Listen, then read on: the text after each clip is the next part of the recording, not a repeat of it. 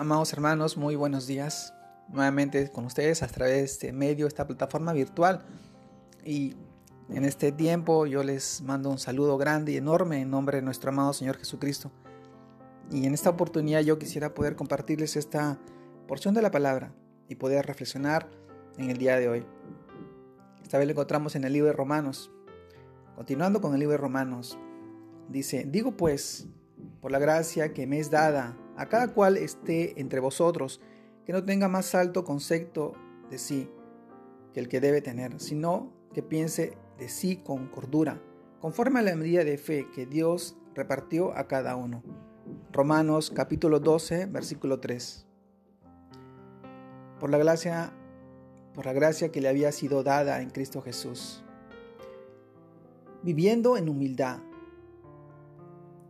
el apóstol Pablo se dirige a los romanos para exhortarlos a la humildad en su relación con los demás, recordando el mandato de Jesús. Llevad mi yugo sobre vosotros y aprended de mí, que soy manso y humilde de corazón. Mateo capítulo 11, versículo 29. El reconocimiento de Dios Todopoderoso y Eterno, soberano sobre todas las cosas, debe conducirnos a reconocer nuestra debilidad, temporalidad y dependencia absoluta de Él y con ello a humillarnos delante de su magnificencia y poder, y así ver y servir a nuestro prójimo con amor y sin altivez, independientemente de las circunstancias de la vida. Cada uno de nosotros agrade a su prójimo en lo que es bueno para edificación. Romanos capítulo 15, versículo 2. Amados hermanos, las actitudes y comportamientos que caracterizan a quienes practican la humildad claramente los descubre la Biblia amados los unos a los otros, con amor fraternal en cuanto a honra, prefiriendo, prefiriéndoos los unos a los otros, en lo que requiere diligencia, no perezosos, fervientes en espíritu, sirviendo al Señor, gozosos en la esperanza, sufridos en la tribulación, constantes en la oración, compartiendo para las necesidades de los santos, practicando la hospitalidad. Bendecí a los que persiguen Bendecí y no maldigáis. Gozaos con los que se gozan, llorad con los que lloran, unánimes entre vosotros, no altivos, sino asociándoos con los humildes. No seáis sabios en vuestra propia opinión. No paguéis a nadie mal por mal. Procurad lo bueno delante de todos los hombres. Si es posible, en cuanto dependa de vosotros, estad en paz con todos los hombres. No os venguéis vosotros mismos, amaos míos, si no dejad, no, dejad lugar a la ira de Dios.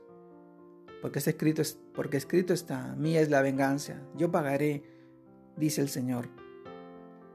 Amados hermanos, esta porción de la palabra nos enseña y nos, nos insta a poder vivir en humildad, pero en humildad a raíz y a través de su palabra, y reflejada en el trato, en la relación con nuestra propia familia, con las personas que nos rodean, con todos aquellos.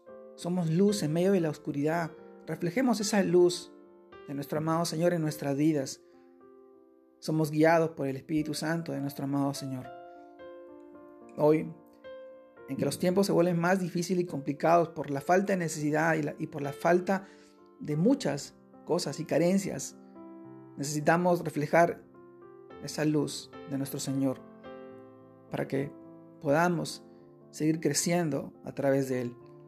La Biblia es muy clara en este, en este llamado, en este mandato.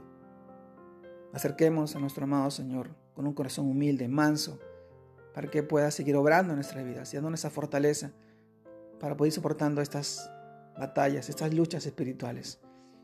Te mando un gran saludo, Dios te guarde y te bendiga en este tiempo, este fin de semana, y que puedas seguir creciendo en el Señor. Saludos a todos, Dios los bendiga.